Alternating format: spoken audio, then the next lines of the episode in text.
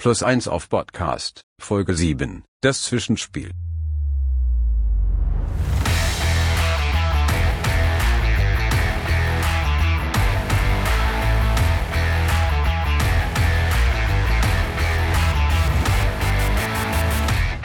Moin und herzlich willkommen bei Plus 1 auf Podcast. Wir beschäftigen uns mit Pen and Paper Rollenspielen und legen wie immer einen besonderen Fokus auf das Thema Horror. Ja, stopp, stopp, warte mal, warte mal. Äh, heute nicht ganz. Was? Ach ja, stimmt ja. Eigentlich wollten wir uns heute äh, auf den Weg ins Weltall machen und Horror im Science-Fiction-Bereich besprechen. Leider hat uns dann aber die Zeit gefehlt, das äh, vorzubereiten. Statt aber auszusetzen, gibt es trotzdem für euch was auf die Ohren, nämlich ein kleines Zwischenspiel. Oh, was denn? Du hattest mal von einem Abenteuer aus deinem Pathfinder Hexcrawl erzählt, ähm, das du dann zwar nicht gespielt hast, aber das stellst du uns heute vor. Äh, okay, bist du sicher? Äh, natürlich. Passt insofern vielleicht auch, weil da sind Horrorelemente drin und ich hatte das als so eine kleine klassische Ermittlung mit einer Eskalation drin geplant, wie wir das ja auch schon besprochen haben, wie, wie sowas ablaufen könnte. Und ähm, wir könnten dann ja uns ja angucken, wie gut mir das in der Theorie zumindest geglückt ist. Ja, das kriegen wir hin. Wir haben jetzt ja auch schon genug äh, Vorwissen ähm, in der mittlerweile siebten Folge. Vorher sollten wir uns vielleicht noch eben kurz vorstellen, oder? Ja, das ist keine schlechte Idee, das haben wir letztes Mal nämlich vergessen.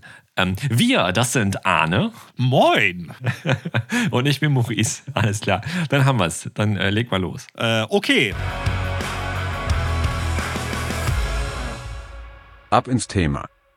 Also, wie du schon erwähntest, äh, geht es um ein Abenteuer, das ich für meinen Pathfinder Hexcrawl, den ich vor Jahren geleitet habe, gebastelt habe. Und äh, nur ganz kurz für die Leute, die das nicht so genau wissen, was ein Hexcrawl ist. Ähm, da hat man eine große äh, Fläche, äh, idealerweise halt einen ganzen Landstrich, vielleicht sogar einen ganzen Kontinent, je nachdem, auf welchem Maßstab man so spielt, und äh, erstellt eine Karte, die in Hexfelder unterteilt ist und benutzt das als Werkzeug, um äh, das in portionierbare und damit spielbare Einheiten zu zerteilen. Also ich als Spielleiter habe dann so eine Karte, die in Hexfelder aufgeteilt ist, die dann idealerweise nummeriert sind und sehe dann, okay, die Spieler sind in dem Hexfeld, das hat die Nummer und in dem Hexfeld gibt es diese Siedlung, da wohnt dieses Monster, da läuft diese andere Abenteurergruppe rum, von denen der eine dieses Ge äh, Artefakt bei sich hat. Manche Hex-Crawl-Runden laufen so, dass die Spieler dann eine Blankokarte haben, die sie dann nach und nach ausfüllen, Hex für Hex dass sie erkunden. Äh, es gibt aber auch Runden, die das äh, dann mit einer Karte ohne Hexe für die Spieler machen, weil das dann vielleicht für die Immersion der Gruppe ein bisschen besser passt. Und genau, ich habe für Pathfinder, also klassisches D&D-basiertes Fantasy, hatte ich mal einen Hexcrawl gemacht und äh, da gab es in einigen Hexen, äh, ist das echt der Name? Hexen? Das Hexfeld ist ein Hexen? Nein. Ja, Hexagons. Ne?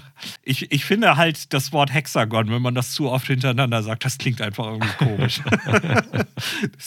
Aber wahrscheinlich habe ich mir mit Hexen jetzt auch keinen Gefallen getan im Fantasy-Kontext. Äh, Insofern äh, guter Einwand. Also ich habe äh, in einigen dieser Hexfelder dann äh, kleine Abenteuersequenzen verankert, die äh, durch äh, verschiedene Auslöser dann getriggert werden. Äh, und wenn die Spieler dann Interesse haben, dann können sie denen folgen und wenn nicht, dann gehen sie woanders hin und finden einfach andere Dinge. So, und das Abenteuer, um das es geht, das heißt, weil ich meine Notizen damals alle auf Englisch gemacht habe, The Folly of Fjanvir. Also die Torheit von Fjanvir sozusagen. Wir spoilern hier jetzt natürlich ganz hart, äh, was ja nichts macht, äh, weil das Abenteuer gibt es nirgendwo zu kaufen und äh, niemand äh, sitzt aktuell da und wartet, äh, dass ich es zu Ende leite. Insofern hau ich das jetzt alles raus. Ich habe noch mal eine Frage zu deinem Hexcrawl so allgemein. Ja, klar. Hast du, dein, hast du deinen Spielern eine Karte gegeben, dass die auch und die Karte dann auch in Hexfeldform, dass sie sehen konnten, ah, okay, hier oben links sind noch drei Felder frei und unten rechts auch noch zwei, da müssen wir mal hin und gucken, was da so abgeht? Äh, ja, die hatten eine Blankokarte, die auch die gleiche Nummerierung aber hatte wie meine, nur die waren halt alle weiß und das Einzige, was eingetragen war, war das Hexfeld, wo quasi der Startort für diese Kampagne. Das war dann so eine Stadt am Rand der Wildnis. Und die um diese Stadt direkt herumliegenden Hexfelder, die waren eingetragen. Da war von Anfang an bekannt, was es da gibt, weil das dann halt quasi äh, alles einsehbar und zivilisiert ist. Und äh, alles andere mussten sie selbst äh, erforschen, selbst ausfüllen, selbst rausfinden, was da los ist. Konnten natürlich manchmal auch durch Hinweise dann, äh, okay, das ist dann sieben Hexfelder weiter nach links, da haben wir gehört, da gibt es X, wir tragen das mal mit Fragezeichen ein. So lief das dann. Und äh, die Städte, die es so gab, die Ortschaften, die waren ja bestimmt unterschiedlich groß auch mal, ne? Von irgendwie so einem kleinen Ja. Dorf zu einer befestigten Anlage und zu einer größeren Stadt vielleicht sogar. Ähm, Gab es auch Städte, die vielleicht über zwei, drei Hexfelder gingen? Oder wie hast du sowas geregelt? Nee, die sind so groß nicht gewesen. Also die Hexfelder hatten einen Durchmesser von fünf Meilen jeweils. Okay. Es gibt verschiedene Systeme mit verschiedenen großen Hexfeldern und ich finde, fünf Meilen ist äh, zumindest für so klassische D&D-basierte Fantasy einfach ein schöner Wert, äh, um innerhalb eines Abenteurertages vielleicht äh, zwei oder drei einfach durchwandern zu können und dann hat man so ein bisschen Fortschritt äh, gefühlt auch, weil man, oh, guck mal, wir sind jetzt drei Hexfelder weiter. Wir haben die jetzt nicht komplett auf den Kopf gestellt, aber wir sind durchgelaufen und wissen, da ist Wald, da ist Wald und da vorne war äh, Buschland Mhm, okay. es gibt halt auch Systeme oder, oder Hex-Maps, man kann ja selber auch die skalieren, wie man will, die dann 20, 30 Meilen sind, aber da prutschst du dann halt ewig in einem Hex vielleicht rum. Und das ist dann halt so ein bisschen, kann dann, hat man vielleicht das Gefühl, aber wir kommen irgendwie gar nicht voran, so, wenn man dann immer auf diese halbleere Karte guckt. Ne? Ich hänge mich jetzt so ein bisschen an diesen Hexen, äh, Hexagons, Hexagonen äh, fest. Aber ähm, hast du auch so Zoom-Stufen bei deiner Karte gehabt? Quasi, jetzt seid ihr in dem Ort und das sind auch 1000 Hexfelder? Äh, nee, habe ich nicht. Ich hatte das überlegt, weil das äh, gibt es äh, auch. Das ist, äh, also es gibt äh, vorgefertigte Hexfeld-Kampagnen und Karten. Gab es früher auch ein bisschen mehr für D&D und, &D und äh, da gibt es auch welche, die dann rauszoomen und reinzoomen und äh, dann bis zum, zur taktischen Encounter-Map kannst du dann quasi ganz kleine Hexfelder und ganz große haben. Ich habe tatsächlich so Detailkarten für mich für eine Handvoll wichtige Hexe gemacht. Die waren dann aber nicht mit sechseckigen Grid, sondern einfach normale Detailkarten, damit ich ein bisschen weiß, okay, die laufen da lang, da ist der Berg, da ist die Siedlung und dann könnte das und das passieren so. Hm, okay. Aber das kann man sicher machen. Genau, also es war ein äh, Hexcrawl und ähm, das Abenteuer, um das es geht, The Folly of Janvier, äh, beginnt in einem Dorf. Das ist auch ein Dorf, das angelegt war als eine Location, wo die vielleicht längere Zeit bleiben, die Spieler, oder auch öfter mal wieder hinkommen. Das war so von der Lo äh, Geografie her so auf dem Weg von der Stadt in die Wildnis gelegen. So, das war so ein, äh, so ein, so ein Wegpunkt, ein ganz guter. Und ähm, das Abenteuer ist so angelegt. Ich bin ein großer Freund äh, der von uns ja schon mal genannten Rule of Three, dass man also wichtige Clues, wichtige Hinweise äh, mindestens dreifach anlegt, damit die Spieler sie auch finden können. Und äh, weil ich ungern einfach immer jede Situation so drehe, dass die Spieler auf jeden Fall das finden, was äh, jetzt wichtig ist. Das geht, finde ich, bei einer äh, bei einem Hexcrawl einfach bis zum, nur bis zum gewissen Grad. Und dann muss man das überdenken, ob das überhaupt passt.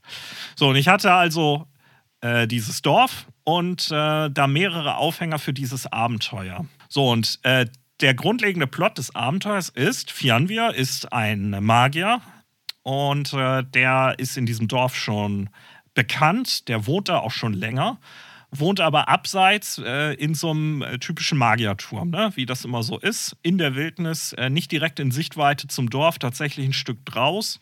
Und der ist äh, immer wieder mal im Dorf und hat Sachen gekauft oder Leute engagiert für irgendwelche Jobs. Und äh, der ist jetzt aber auch irgendwie ein paar Monate schon nicht mehr da gewesen. Und langsam ist das auch eine Zeit, wo die Leute denken, ist er weg, ist er tot, was ist da los? Und das können die Spielercharaktere relativ schnell rausfinden, wenn sie sich dann so mal umhören. Was sie dann noch hören, ist, äh, es werden Leute entführt seit kurzer Zeit. Gefühlt so einmal pro Woche werden einfach Leute gegriffen und verschwinden. Und einige wenige sind in der Wildnis rund ums Dorf wieder aufgetaucht, verwirrt, äh, mit Gedächtnisverlust, ausgezehrt. Äh, einige sind tot gefunden worden in der Wildnis, aber offensichtlich nicht von Wölfen zerrissen oder so. Und einige bleiben. Die wurden von Aliens entführt. Äh, ja, wenn wir im Weltraum wären, dann auf jeden Fall. Äh, und einige bleiben verschwunden. Und das ist äh, das Zweite. Und das Dritte ist, dass äh, zusätzlich und schon etwas länger bevor äh, die Entführungen begonnen haben, äh, wird Werkzeug geklaut. äh, in den äußeren Gebäuden und den um das Dorf rumliegenden Höfen wird immer wieder mal Zeug aus irgendwelchen Schuppen und Scheunen geklaut und die Leute sind einfach mega genervt, weil es einfach nicht richtig wertvolle Sachen sind, aber eben Sachen, die sie auch selber brauchen. Und ähm, es gibt einige, die sagen, das ist ein und derselbe Verursacher und andere sagen, das sind zwei verschiedene. Und äh, ja, es gibt äh, dann noch so ein paar Gerüchte, die die Spielercharaktere dann aufschnappen könnten. Äh, aber alle Spuren führen letztendlich zu Fianvir.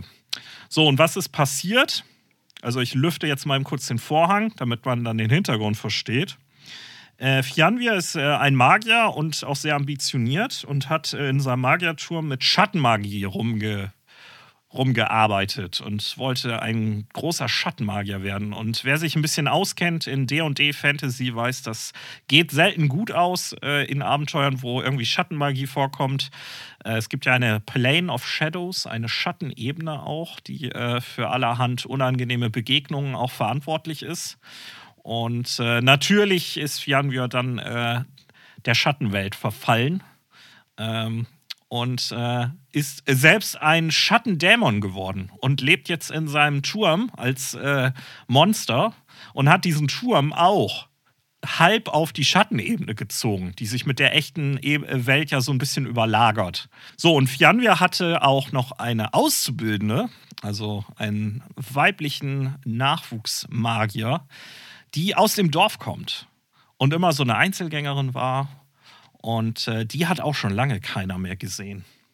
Und die hat das Pech, dass sie genau wie Fjanvir zu einer Schattenfigur geworden ist. Nicht ganz so schlimm, aber äh, sie muss sozusagen jetzt, ohne dass sie freien Willen hat, den letzten Befehl, den Fjanvir ihr noch gegeben hat, bevor es ihn selbst dann äh, zu einem Schattendämon hat werden lassen, den muss sie jetzt ausführen und Fihanbias hat ihr gesagt, äh, hol mir Leute aus dem Dorf für Experimente. Das hat er früher schon gemacht.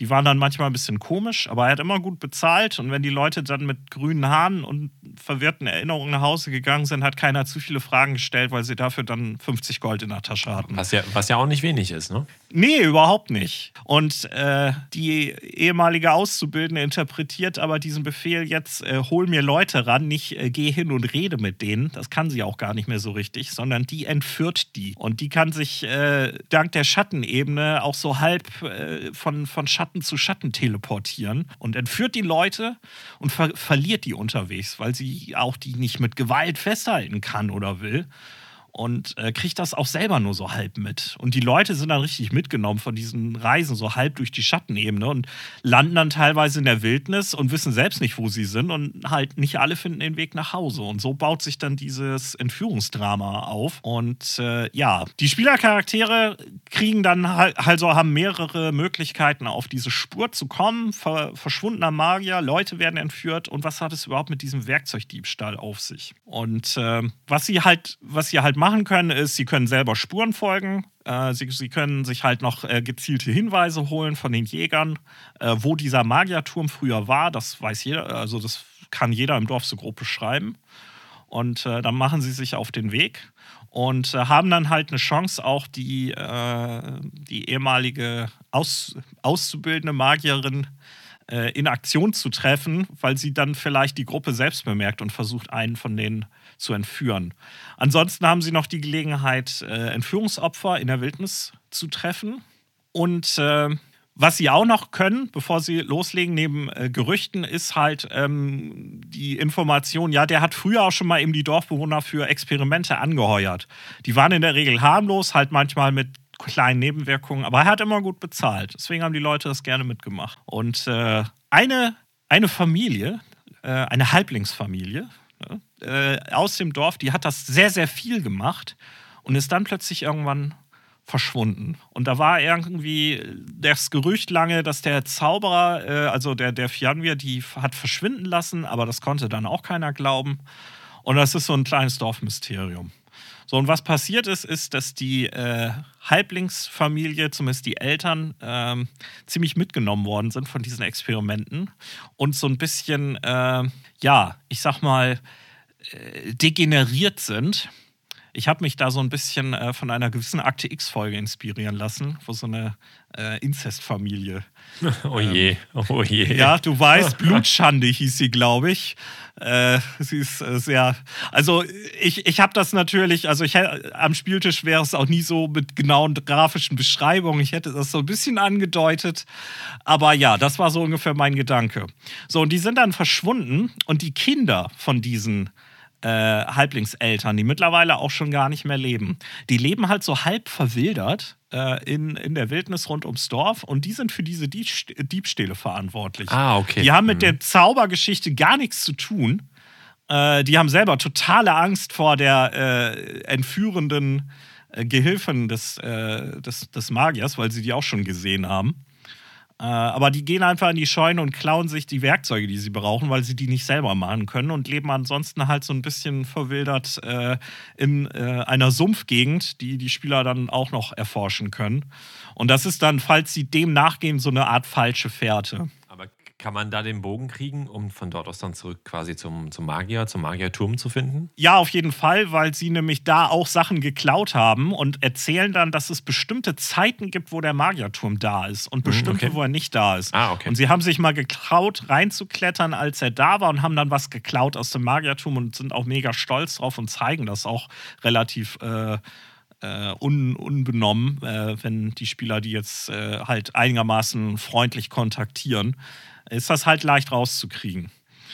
Ja, und egal wie, die äh, Spieler kommen dann vielleicht tatsächlich dann an dem Ort raus, wo äh, oder landen dort, wo dieser Magierturm stand und äh, so, wenn sie nachts ankommen, dann haben sie eine Chance, den zu sehen, weil der wirklich halb auf der Schattenebene ist. Tagsüber ist da einfach leerer Platz. Man kann sehen, okay, da geht ein kreisrunder Gehweg und ansonsten ist da nackte Erdfläche. Aber nachts äh, oder wenn es lange Schatten gibt, dann kann man durch die Bäume und Pflanzen, die drumherum sind, wenn diese Schatten durch diesen äh, durch diese Stelle führen, wo dieser Turm war, dann kann man da innerhalb dieser Schatten dann äh, Teile der Turmmauern sehen. Aber nur da, wo überhaupt kein Licht ist. Und dann kann man so erahnen, wo der, was für Dimensionen der hat und wie groß der vielleicht ist. Als Spieler denkt man ja meistens anders, als ein Spielleiter sich das so überlegt hat. Genau. Und jetzt geht unsere Truppe aber tagsüber dahin, kriegt von, was weiß ich, Warstein, dem Wirt, gesagt, ja, da hinten, da war früher mal der Magierturm. Dann gehen die dahin und sehen dann, da ist ja gar nichts. Und zucken mit den Schultern und sagen, naja, das Dorf ist jetzt irgendwie auch, das rockt irgendwie auch nicht so,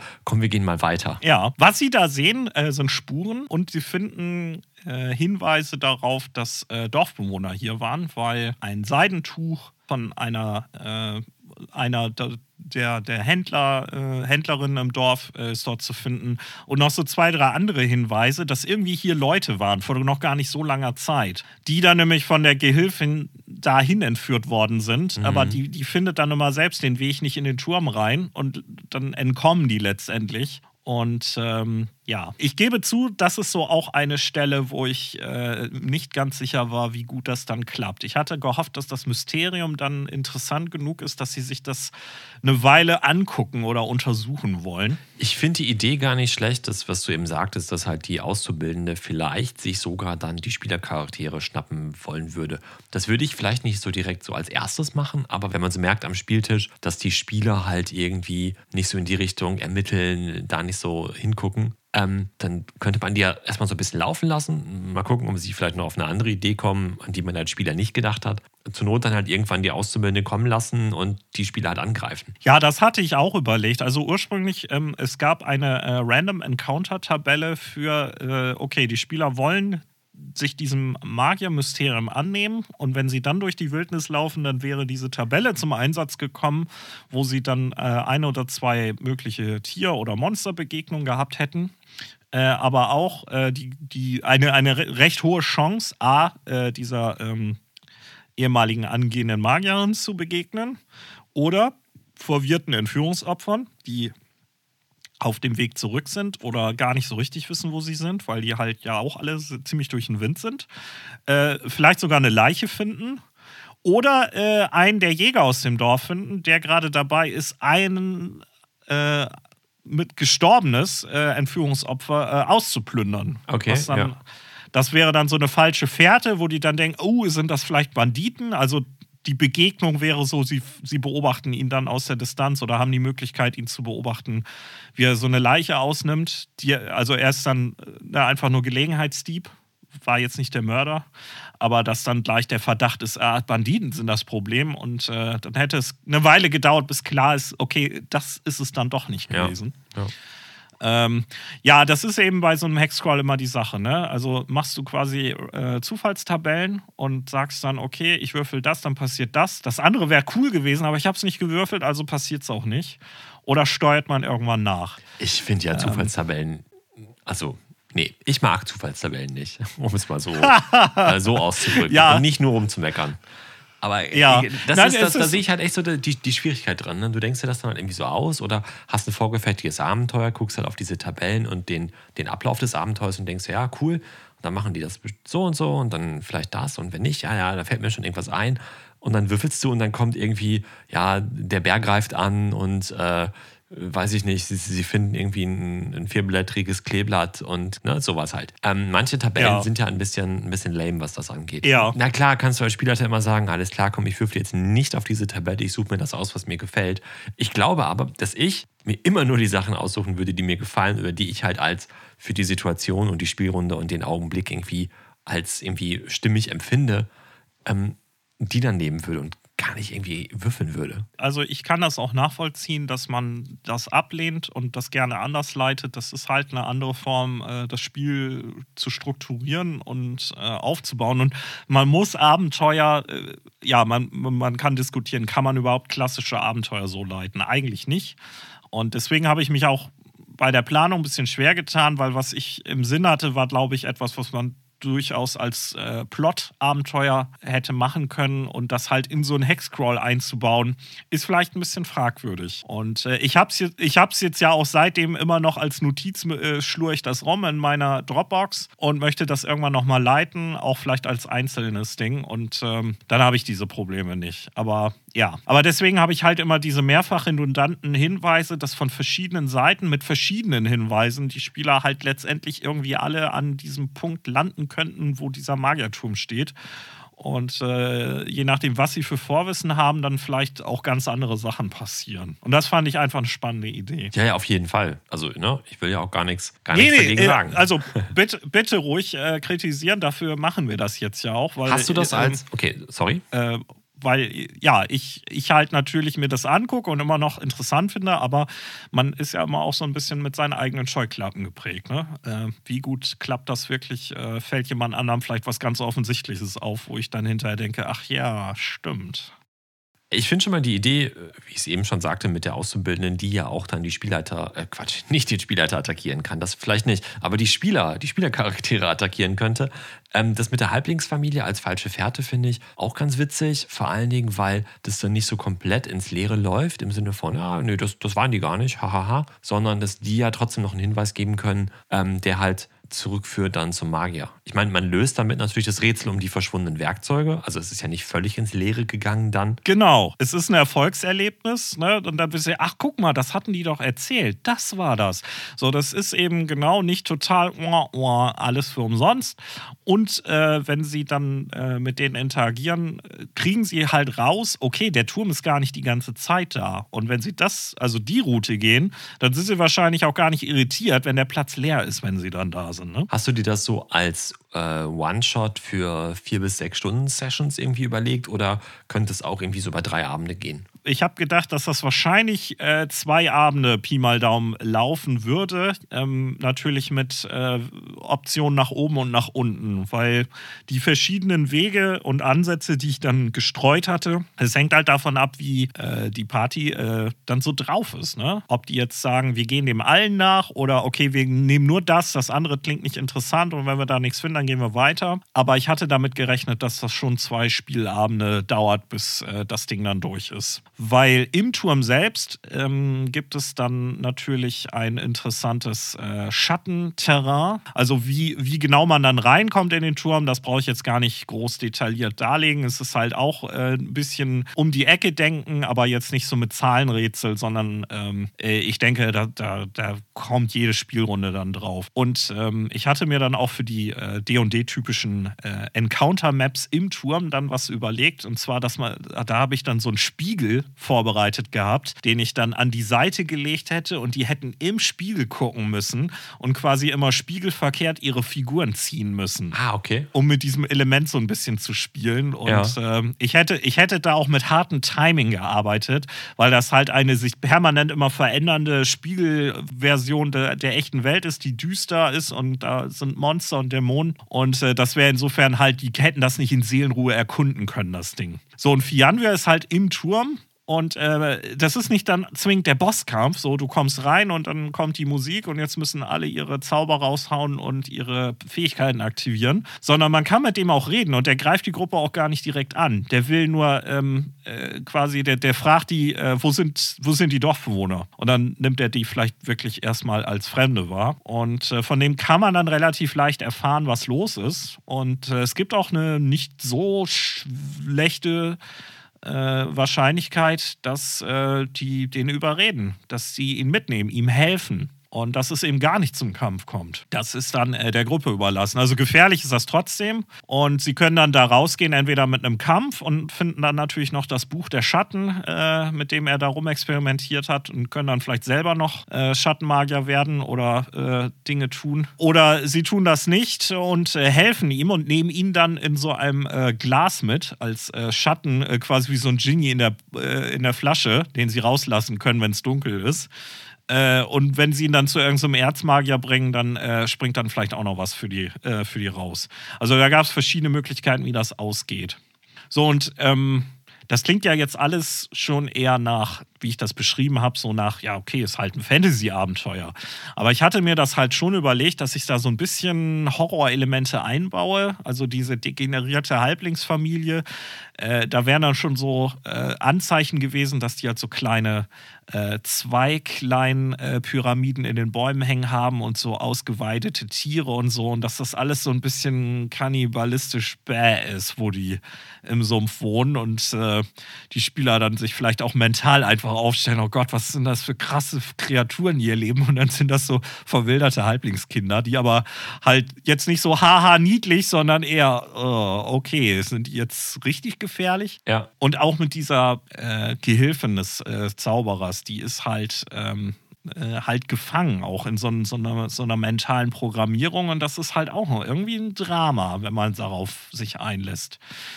Plus halt eben die bedrohliche Situation im Turm selbst. Und Arschlochverhalten der Jäger, die dann die Leichen ausplündern. So. Und ich hatte gedacht, das alles zusammen macht dann halt so eine etwas düstere Gesamtstimmung fürs Abenteuer aus. Aber ja, ich bin halt auch nicht sicher. Man kann natürlich auch sagen, dass die, ähm, die Dorfbewohner, die entführt wurden, halt immer nur nachts entführt wurden. Oder Ja, immer nur in der, in der Vollmondnacht oder die, die, die drei Tage nach Vollmond oder nach, nach Blutmond oder was weiß ich, irgendwie sowas. genau. Und dann, dass, dass sie halt nicht tagsüber da rumrennen. Ich meine, klar können die auch tagsüber rumrennen und vielleicht schon überlegen, wo sie vielleicht irgendwie eine Falle aufstellen oder was weiß ich was. Aber wenn du halt dann irgendwie das auch so ein bisschen an die Nacht halt, ähm, knüpfst, dann wirkt es dadurch ja vielleicht schon so ein bisschen atmosphärischer wieder für die, ähm, für die Spieler. Ja, ja, das war auf jeden Fall auch eine Idee von mir, dass ich das dann eher auf die Nächte fokussiere. Äh, nicht nur, weil man dann nachts auch äh, überhaupt den Turm einigermaßen wahrnehmen und betreten kann, sondern eben, dass die äh, Entführerin auch nachts nur unterwegs ist. Ja. Das mit Ähm. den degenerierten Halblingen und diesen, diesen äh, Strohzweigen-Figürchen im Baum oder so, da muss ich natürlich direkt an True Detective, erste Staffel denken und finde das schon ganz cool, diese Idee. Ist natürlich nur schade, wenn die dann dieser Halblingsspur gar nicht nachgehen oder letztendlich da auf die gar nicht stoßen. Ja, das stimmt. Also die Idee finde ich super und auf jeden Fall sollte äh, ausarbeiten und irgendwie parat haben.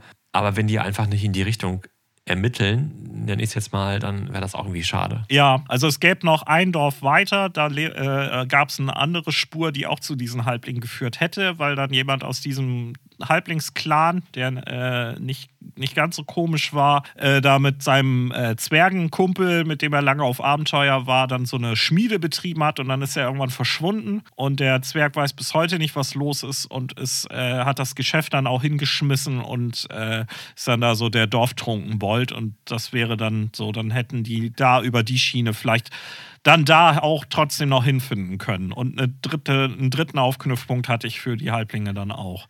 Aber ja, äh, natürlich, so wie ich das jetzt erzähle, denke ich auch, es wäre eigentlich cool, wenn die von Anfang an drin sind. Und ich glaube, wir brauchen noch irgendeinen Aufhänger, um die Charaktere halt ins Abenteuer reinzuwerfen. Dass die nicht sagen, ach, hier im Dorf, naja, keine Ahnung, wir gehen mal tagsüber gucken. Magierturm finden wir hier nicht. Naja, komm, wir wollten ja eh noch weiter. Ne? Wir sind ja nur auf der Durchreise und dann ziehen die weiter und lassen das Abenteuer liegen. Kann natürlich passieren. Ich habe mir gerade so gedacht, was wäre denn. Ist ja auch passiert. was wäre denn, wenn die irgendwie einen befreundeten NSC dabei hätten? Den die, ja, oder irgendeinen sympathischen NSC, den die unterwegs kennenlernen. Keine Ahnung, irgendein Händler mit seinem Karren oder so, der, der nimmt die auch noch ein Stück mit oder äh, gibt denen ein bisschen was von, von seinem Honigwein ab und findet die ganz cool und ähm, macht irgendwie so einen Camp abends mit denen und teilt so ein bisschen seine Vorräte mit denen oder was weiß ich was. Und dann kommen die halt zusammen in dieses Dorf und die Charaktere wollen ja eigentlich eh weiter. Und dann kommt halt die Nachricht, dass irgendwie äh, Gustav, der Händler, jetzt irgendwie verschwunden ist. Ja. Die wollen dem noch Tschüss sagen morgens oder, oder wachen halt auf, weil die ihre Zelte neben seinem stehen haben. Und dann steht irgendwie der Esel, der so ein bisschen treu doof in der Gegend rumguckt und nach seinem Herrchen sucht. Und äh, Gustav, der Händler, ist einfach weg. Und dann kommt irgendein Dorfkind an und sagt, ah, Gustav der Händler, ich habe heute Nacht gesehen, der ist in die Richtung gegangen. Oh, der wurde bestimmt entführt. Ja, das stimmt. Das wäre natürlich ein guter Aufhänger. Das Problem dabei ist, dass äh, ja diese äh, NSCs da, dann sympathisch genug rüberzubringen, äh, bin ich dann auch immer so ein bisschen, oh, gelingt mir das? Äh, oder sind die dann, denken ich, ja, okay, der, der, will irgendwas von uns, der NSC, äh, haben wir da Bock drauf, der zieht uns bestimmt nur über den Tisch oder so. Aber ja, äh, ich habe eh immer das Gefühl, wenn du Spielleiter bist, dass du uns immer über den Tisch ziehen willst. Also demnach kann ich das nachvollziehen. Oh. Nein, so schlimm ist es nicht. Nein, nein, Quatsch. nur weil der Gastgeber in dem Achtung Cthulhu-Abenteuer in Sky mal ein Nazi war. ja, dafür hat er auch gelitten und jetzt muss man ihn irgendwo von der Wand runterkratzen. Ja, genau weil ihr das alles in die Luft gejagt habt. Nein, das äh, ist ein guter Einwand. Also man kann das natürlich auch mit dem NSC verknüpfen. Das habe ich sogar auch getan. Leider äh, ist auch das nie vorgekommen. Äh, es gab in der, in der äh, Region, äh, also auch äh, weit jenseits des Dorfes, war der Banditenkönig Fari Safra. falls einige meiner ehemaligen Oldenburger Spieler das hören, werden sie jetzt nicken. Der war da aktiv und einer seiner Lieutenants, der hatte auch eine Verbindung zu diesem Magier, weil er sich von dem mal hat mal verschiedene Dinge anfertigen lassen. Das hätten die Spieler auch relativ problemlos rauskriegen können, wenn sie ihn dann irgendwann mal in die Finger gekriegt oder das Lager von dem ausgeplündert geplündert hätten. Das war noch so ein, so ein weiterer Punkt, der zu äh, Fianvir dem Magier geführt hätte. Ja, aber das an einem sympathischen NSC aufzeigen, das ist natürlich eine gute Idee. Aber klar, das ist immer schwierig, die Leute dann halt so zu kriegen und so zu cashen damit, dass die halt sagen, hey, was, der ist verschwunden? Ja, komm Leute, lass uns mal nachforschen.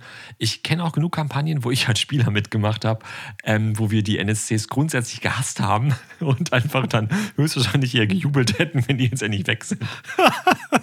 ja. Liebe Grüße an Magnus, der arme der unser armer Spielleiter, der musste, glaube ich, ziemlich unter uns leiden.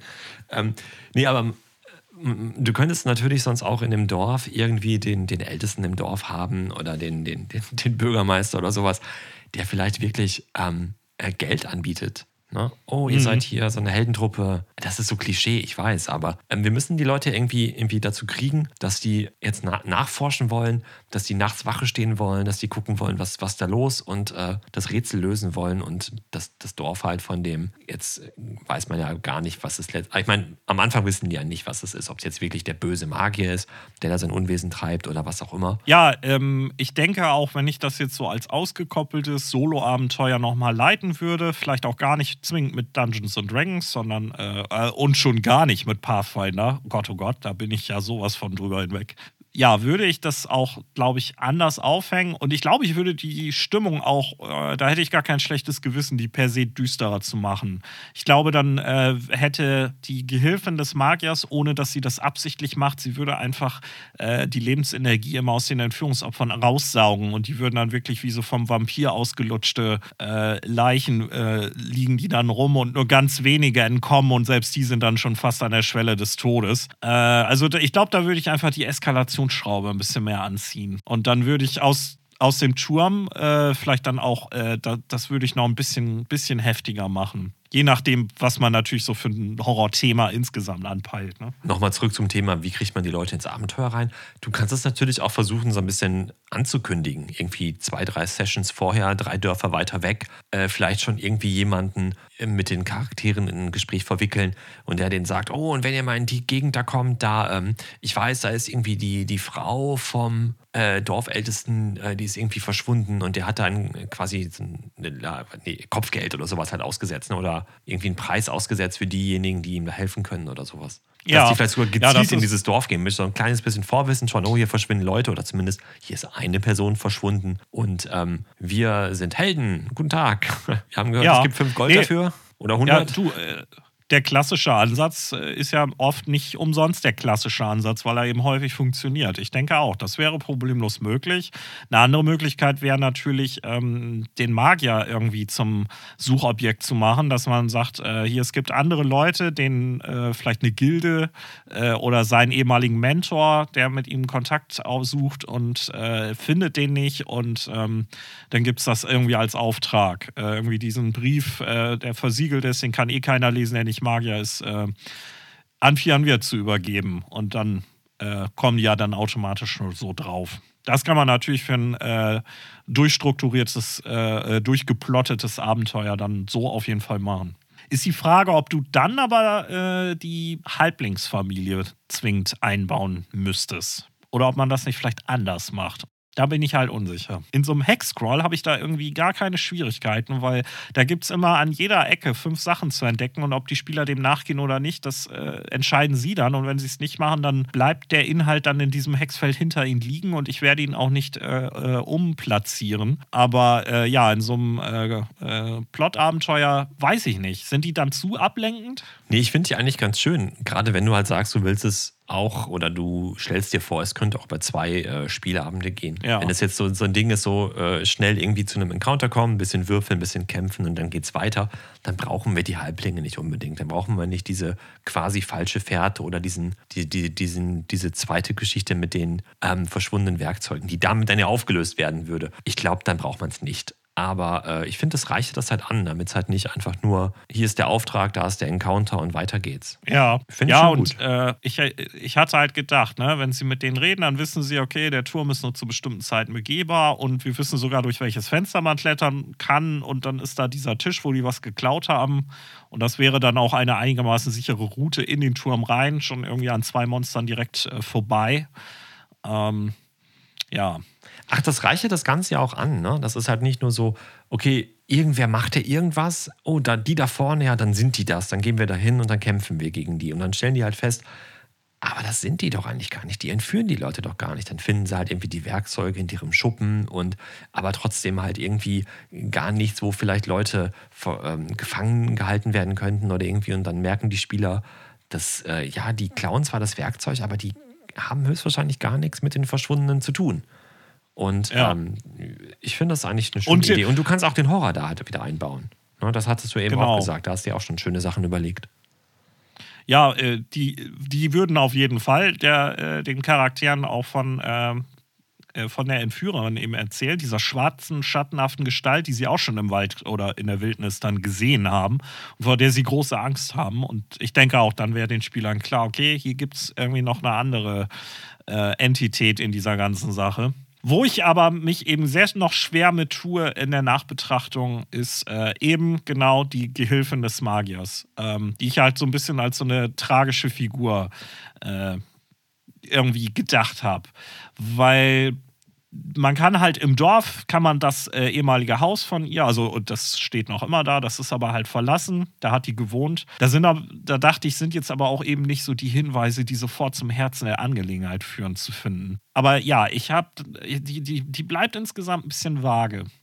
Weil die Spieler könnten, wenn sie die halt treffen und die versucht dann einen der Spieler zu entführen mit ihren merkwürdigen Schatten-Teleportationsfähigkeiten, dann wird sie wahrscheinlich angegriffen und ist halt ein Monster. Ähm, und dahinter zu kommen, was da eigentlich passiert ist. Das könnte dann entweder erst im Turm passieren, angenommen die Spieler erschlagen die und kriegen dann von Fianvia, mit dem sie dann vielleicht einigermaßen normal interagierendem Turm dann gesteckt, äh, dass er ihr diesen Auftrag gegeben hatte und sie eigentlich seine wertgeschätzte äh, Assistentin ist. Und wo ist sie eigentlich? Und dann denken die sich vielleicht, oh. Aber ja, viel, weiß ich nicht. Tue ich mich noch sehr schwer mit. Vielleicht sammelt die sogar irgendwelche Gegenstände von denen, die sie entführt hat. Irgendwelche Schmuckstücke oder keine Ahnung was. Und dann finden die in der Hütte von ihr so Trophäen, nenne ich es jetzt einfach mal. Und das hat dann schon was so ein bisschen fast wie bei so einem Serienmörder oder sowas. Und vielleicht führt sie sogar Tagebuch, falls du mal wieder Lust hast, irgendwie Papier zu backen. Könntest du irgendwie so, keine Ahnung. ja, ist ja, natürlich stimmt, viel Vorbereitung für so ein Hexcrawl-Abenteuer, wo du das Problem haben könntest, dass die Spieler nie in dieses Hexfeld reingehen und genau auf dieses Abenteuer stoßen. Ja, ja gut, das ist halt äh, die Prämisse, die ich für mich aber immer eingegangen bin. Du hast initial viel Vorbereitung und dann lebst du aber quasi aus der Konserve und leitest dann einfach immer ähm, ganz entspannt, je nachdem, wo die hingehen, hast du das dann quasi in der Mappe. Boah, ich würde mich so ärgern, wenn du dann drei Abenteuer vorbereitet hast und die selber total gut findest und eigentlich so innerlich schon abfeierst und dann gehen die einfach dieses blöde Feld nicht rein. Oh, das wäre nichts Ah, hör auf. Ich, ich habe, also ich ärgere mich jetzt nicht so im Sinne von, boah, das war kacke, aber ich habe so viele Notizen aus diesem Hexcrawl und dem folgenden Point Crawl, äh, die alle nichts geworden sind, wo ich denke, eigentlich müsste ich da nochmal was mitmachen. Weil ich habe das Fianvia-Abenteuer, habe ich dann, weil es im Hexcrawl ja nichts wurde, habe ich dann äh, konvertiert, als ich dann äh, später den D&D 5e Point Crawl geleitet habe, wo also keine Hexfeldkarte mehr war, sondern ich einfach so eine, äh, für mich so eine große Karte mit äh, ganz vielen Points of Interest, also äh, Örtlichkeiten und Locations, wo interessante Sachen sind oder Abenteueraufhänger sind. Äh, da hatte ich das dann auch platziert, aber auch da kam es nicht vor und ich dachte, ne, soll wohl nicht sein. Ja, und ich habe schon überlegt, ob man das vielleicht auch einfach weg von Fantasy auf äh, was anderes konvertieren könnte. Ähm, also wenn man jetzt äh, Cthulhu oder ähm, was anderes, äh, ich sag mal in Anführungsstrichen bodenständigeres, wo eben die Charaktere jetzt nicht krasse Fähigkeiten und Magie besitzen haben, dann könnte man das aber trotzdem leiten. Also irgendwie so, weiß ich nicht, so Cthulhu im 17., 18., 19. Jahrhundert, das könnte ich mir schon vorstellen. Und es muss ja nicht der Magierturm sein, ne? Das kann ja auch einfach irgendwie. Ja. Der Typ kann ja irgendwie, kann ja irgendwie Kultist sein, dann hat er irgendwie äh, irg- irgendein Zauberbuch vielleicht tatsächlich gefunden, wo irgendwelche Sprüche drin stehen und wusste nicht, was er da macht und war dann so ein bisschen irgendwie am, am Übernatürlichen interessiert. Hat er halt irgendwie äh, drin, drin, drin gelesen und ein paar Zaubersprüche ausprobiert und hat dann halt versehentlich da die, äh, ja, das Tor in die Schattenwelt geöffnet und ist, wie du ja schon sagst, zu so einem Dämon geworden. Ja, also äh, das, da habe ich aber nie was mit gemacht. Das war nur so eine Idee, die ich mal hatte, ähm, weil ich so eine gewisse Faszination mit dem 30-jährigen Krieg habe, so als Setting, ähm, dass man das halt so als äh, für so Horrorabenteuer benutzt. Und äh, dann so quasi Radschloss und Schnallenhut-Action im Schwarzwald im 30-jährigen Krieg und dass man da das Abenteuer auch machen könnte. So Ah, das wird gut passen, Solo ja.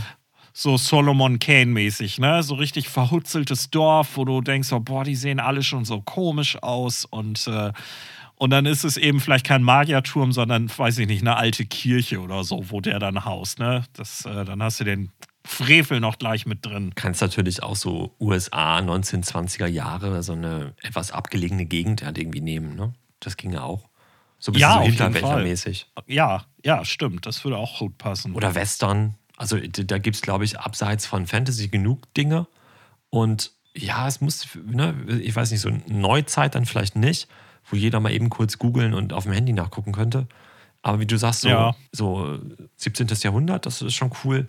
Western könnte ich mir auch gut vorstellen. Oder 16. Jahrhundert und 14. Jahrhundert, so in der Zeit auf jeden Fall. Ja. Und wo ich jetzt gerade, weiß ich nicht, aus irgendeinem Grund kommt mir der, äh, das Dread-Abenteuer, das wir gespielt hatten, wo ihr Legionäre wart, die jenseits des Rheins im finsteren Herzen Germaniens unterwegs waren. ja, das würde auch passen. Ja. Dann könnte man, das, das würde natürlich passen, wenn man sagt, wie, ihr seid in so einer Siedlung und um euch rum ist teilweise noch wildes Germanien und ihr habt aber auch Kontakte und dann habt ihr quasi diese sichere Siedlung und dann werden plötzlich Leute entführt und dann äh, ist dann halt natürlich der verrückt gewordene Schamane oder was auch immer dann der Schuldige, der die Frau des Centurios entführt hat und der will Rache. Und dann kommt man dem ganzen Drama auf die Spur. Das Ja, ging ich auch. glaube, ich glaub, Wege gibt es da genug hin. Ja. Ja, also, das war äh, The Folly of Janvier, ähm, das ich halt ne, nicht leiten konnte, mehrfach nicht. Und irgendwann werde ich es irgendjemandem noch, noch mal angedeihen lassen. Aber und nicht dann sagen dir. irgendwelche Leute dann so, sag mal, ist das nicht das, was du vor 42 Jahren mal in dem Podcast erzählt hattest? dir kann, äh, mit dir kann ich es jetzt natürlich nicht spielen. Du bist jetzt in alles eingeweiht, was hinter den Kulissen läuft. Äh, ja, du, du sagtest vorhin schon, äh, das eine oder andere gefällt dir als Idee gut. Siehst du irgendeinen Punkt noch, wo du denkst, das würde ich anders machen oder das müsste man vielleicht einfach anders, anders äh, aufziehen? Was du mir noch so als äh, Tipp mitgeben würdest? Wir sind jetzt natürlich nicht detailliert jetzt hier Szene für Szene quasi halt Nee, durchgegangen. nee, du hast nee, ja schon, schon angeteasert, dass du halt im Turm dir noch so ein paar Sachen überlegt hast. Ich glaube, da drin kann man natürlich halt auch noch viel, viel Sachen anwenden. Ja. Ähm, immer abhängig von der Zeit. Also da würde ich irgendwie ein paar Sachen vorbereiten, ein paar Encounter nennen wir es jetzt einfach mal, wenn wir hier D&D oder Pathfinder spielen wollen. Und dann einfach gucken, wie weit ist der Spielabend schon vorangeschritten, wie hat man noch Lust. Müssen wir es heute durchkriegen, haben wir noch Zeit, kann das noch auf zwei Abende weiter ausgedehnt werden. Mm, Da glaube ich, kann man echt noch, oder äh, den Kampf, der dann doch in dieser Schattenwelt irgendwie spielt, in dieser ähm, äh, Schattendimension, wo es total abgeht und die irgendwie versuchen müssen, wieder zurückzukommen. Ich würde auf jeden Fall, was die Auszubildende angeht, die vielleicht so ein bisschen als Mittel nehmen, um, jetzt klingt so ein bisschen nach Railroad, aber um das so ein bisschen zu lenken. Ja. Und wenn man selber so merkt, okay, das dauert jetzt zu lang, die prutschen hier rum, die forschen darum, die machen da irgendwelche Fallen im Wald, die nichts bringen werden, dann würde ich einfach die Auszubildende auftauchen lassen und die attackieren. Also, dass die halt Ja. dann die, die, die, ähm, die Spielergruppe attackiert. Das ist so, ein, so, so der, der Hammer, der irgendwie auf den Tisch gehauen wird, das ist schon klar. Aber so, das würde ich irgendwie so im Hinterkopf behalten, als Mittel, wenn du merkst, es geht überhaupt nicht voran, dann kommt die Ja. jetzt einfach und dann geht's weiter. Ich glaube, die, die Spieler Ja. merken das dann nicht, dass das so ein bisschen railroadig dann ist in dem Augenblick und sind vielleicht am Ende sogar dankbar, dass, dass sie irgendwie aus ihrem, ich weiß gar nicht, was wir jetzt machen sollen, irgendwie gerettet werden durch einen, äh, einen Angriff. Ja, nee, äh, ich finde die Idee gar nicht schlecht. Und ähm, ich glaube, man könnte das vielleicht, wenn man das Gefühl hat, okay, wenn ich die jetzt direkt angreifen lasse, ist das ein bisschen zu sehr Wink mit dem Zaunfall. Vielleicht könnte man ja auch sagen, die Spielercharaktere beobachten dann, wie sie jemand anders entführt oder wie sie gerade durch die, durch die Landschaft sich immer äh, von Schatten zu Schatten teleportiert und dann plötzlich äh, da unterwegs ihr Opfer verliert und äh, das gewinnt dann so ein bisschen ähm, Bewusstsein wieder und äh, sie kriegt es dann nicht wieder zurück in die Schatten gezogen. Und dann sind sie halt nicht direkt angegriffen, aber äh, können sich direkt involvieren, wenn sie wollen. Ne? Und wenn du gerne die Geschichte von ihr erzählen willst, ne? was, wer sie eigentlich ist und was sie eigentlich macht und das so ein bisschen dramatisch rüberbringen möchtest und sie halt als tragische Figur etablieren willst, dann finden die Spielercharaktere vielleicht jetzt in dem Augenblick dann auch die Hütte von ihr mit irgendwelchen Ja. Wer sie eigentlich ist. Und vielleicht tatsächlich einem Tagebuch oder Ja. vielleicht, vielleicht kein Tagebuch, aber irgendwelchen, ja, vielleicht Notizen oder keine Ahnung, irgendwas. Ja, das, äh, ich hatte gerade schon überlegt, dieses, was du vorhin sagtest, mit, dass sie Trophäen sammelt. Äh, aber das ist dann, das wäre wahnsinnig viel Aufbereitung, äh, Vorbereitungszeit, dass man versucht, aus den Trophäen irgendwie so eine Sequenz zu erstellen, dass sie die quasi in einer gewissen Reihenfolge aufhängt oder äh, drapiert hat und dass äh, das quasi dann kleine Figürchen sind und sie irgendwie versucht, zu vermitteln, was in ihr vorgeht. Aber das ist dann, glaube ich, auch zu viel Arbeit und nicht wirklich nachvollziehbar. Weil das dann wieder so ein Ding ist. Ich als Spielleiter denke dann, okay, das ist doch eindeutig das oder das. Und die Spielleiter denken, was ist denn das für ein Scheiß? Ich glaube, das ist ein Monster, wir müssen sie töten. Vielleicht ist die auch total gaga geworden mittlerweile. Ja. Und die äh, Spielercharaktere finden dann die Hütte von ihr und äh, sehen da drin flackert ein bisschen Licht. Die hat irgendwie sich so ein kleines Feuerchen gemacht. Und in der Hoffnung, dass die Spielercharaktere nicht sofort irgendwie Initiative würfeln und da reinpreschen, sondern vielleicht mal ähm, sich dran pirschen und durchs Fenster gucken, vielleicht sitzt sie da drin und spricht mit sich selber, so Gollum-mäßig so ein bisschen. Ne? Weil sie halt völlig einsam Oh, ist, hat ja. sie tatsächlich so Vielleicht hat sie aus irgendwelchen Souvenirs oder aus irgendwelchen Holzfiguren, keine Ahnung, sich so, so, so, so Püppchen gemacht so und, und spielt so ein bisschen und, und die, die eine Puppe ist dann, was weiß ich, dann halt der, der, der Magier und dann, äh, weil sie einfach so alleine ist, äh, dreht ihre Fantasie auch so ein bisschen durch und sie spricht halt mit so Puppen und, äh, und da kriegen die, die, ähm, die Spielercharaktere halt so ein bisschen noch die Info raus, was, was eigentlich los ist mit ihr. Jetzt nicht so, dass sie erzählt, so, ach übrigens, äh, ich bin ja eigentlich und ich mache eigentlich. Ja. Ne, aber so, so ein bisschen so äh, angedeutet und da auch nochmal halt so diese tragische Figur dann ähm, unterstreichen damit. Das ist ein guter Punkt. Ich habe gerade schon gedacht, als du das beschrieben hast, was sie da mit so einer Puppe redet, äh, vielleicht redet sie ja mit ihrem Schatten. Und der Oder antwortet. so. Oder so, genau. Oder, ja. Ja, und, und, Ja. und, oder, Ja, die, aber- oder die Antwort hören die Spieler dann nicht. Und sie sagt nur, sollten wir das wirklich machen? Meinst du? Meinst du wirklich? Okay. Wieder ist einer vorm Fenster. Wo? Und dann äh, wird doch Initiative gewürfelt. Ja, genau, so dass man erst denkt, okay, die ist, die ist verrückt. Und dann sieht, ah, okay, der Schatten hat sich jetzt aber wirklich ein bisschen komisch bewegt. Hm. Ja, aber nee, das ist eine gute Idee, dass man Gelegenheit gibt, den Charakteren und natürlich dann den Spielern so ein bisschen zu sehen, dass da in dieser Figur selbst ein Dialog stattfindet und die äh, einfach das nicht macht, weil sie gerne böse ist, sondern äh, da eben gefangen ist. Ja, das, äh, das gefällt mir sehr gut.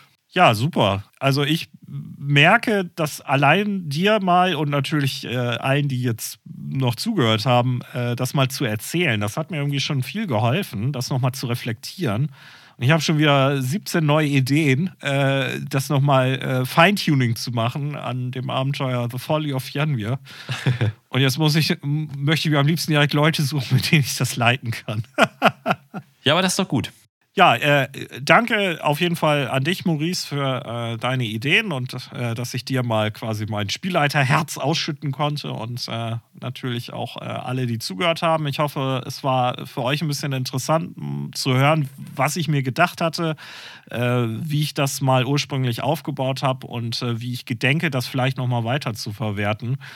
Und äh, ja, wenn ihr selbst auch irgendwelche Abenteuer und angefangenen Ideen von irgendwelchen läng längst vergessenen Runden habt, ähm, holt die nochmal raus. Vielleicht äh, habt ihr ja auch noch irgendwie neue Impulse gekriegt, wie ihr die neu verwerten könnt. Und falls jemand eine Idee hat, die uns jetzt gerade gar nicht gekommen ist, um das Abenteuer auch noch so ein bisschen anzureichern, da noch so ein bisschen Horror reinzubringen oder sogar Ideen hat, wie man das Abenteuer ja für ein bestimmtes Regelsystem, für ein ganz bestimmtes Setting vielleicht sogar noch irgendwie umschreiben könnte, gerne her damit. Ja, auf jeden Fall. Wenn euch da noch eine Kombination oder eine Ereigniskette einfällt, die äh, noch alles toppt, was wir gerade besprochen haben, wir hören uns das gerne an und äh, würdigen das auch äh, dementsprechend. Und äh, ja, ich würde sagen, damit beenden wir das Zwischenspiel mal ähm, und verabschieden uns von euch. Äh, kommt gut durch das momentan, zumindest bei uns im Norden, schmuddelige, nasskalte Herbstwetter. Genau, bleibt gesund und dann hören wir uns in 14 Tagen wieder. Eure Ideen, wie man das Abenteuer noch irgendwie anders anreichen kann, schreibt uns gerne in die Kommentare zur Folge oder als E-Mail oder bei Instagram, Facebook, was weiß ich was. Und dann hören wir uns in zwei Wochen wieder. Und bis dahin haben wir hoffentlich äh, in unserem Alltag ein bisschen mehr Zeit freischaufeln können, dass wir uns auch wirklich dem äh, Weltall-Science-Fiction-Thema äh, zu Genüge widmen können. Und ich werde euch auf jeden Fall noch eine grobe Skriptversion dieses Abenteuers in den Shownotes verlinken. Wer sich für Hexcrawls interessiert, da habe ich auch noch zwei, drei lesenswerte Sachen. Und äh, was ich mir zu Horror mit äh, D&D, was ja als Fantasy-Action eigentlich sich gar nicht per se direkt anbietet, wie wir ja schon festgestellt haben, was ich mir da überlegt hatte, das kloppe ich da auch noch rein. Äh, also ein bisschen nachlesen und klicken könnt ihr auch zu dieser Folge. Und äh, dann sehen wir uns, das ist ja dann schon Dezember, ne?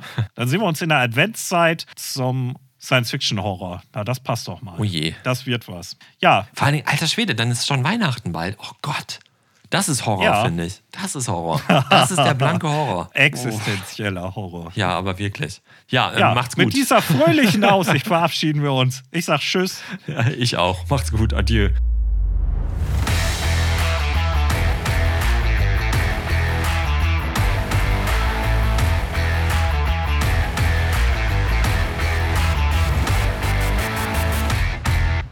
Ich denke, wir sollten es einfach mal probieren und mal gucken, was passiert. Und wenn nicht, dann brechen wir das auch ab, betrinken uns sinnlos und machen nie wieder irgendwas. Arne 5e Hexor. Hexor. ja, geht so. Und ich hielt mich für noch cooler und habe jetzt versucht, aus dem, aus dem ohne Null zu machen, aber bei meiner Handschrift macht das keinen Unterschied. Das kommt ursprünglich aus einem Hexcrawl.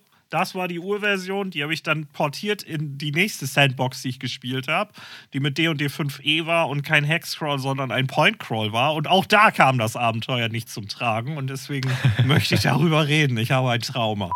Ich habe bei mir was umgestellt im Aufnahmeprogramm und das hat die Aufnahme gestoppt. Jetzt habe ich wieder neu angesetzt. Ja, ich habe jetzt hier so vier, Aus, vier, vier, fünf Ausschläge. Nee, vier ist ja egal. Ich habe hier ein paar Ausschläge und das muss ein Klatschen sein. Und dann habe ich einen großen Ausschlag. Das, Moment, das klingt doof. Was wohl passiert, wenn man eine Lampe in den Schattenturm mitnimmt? Hat Arne vergessen zu sagen. Egal, genug Podcast für heute. Tschüss.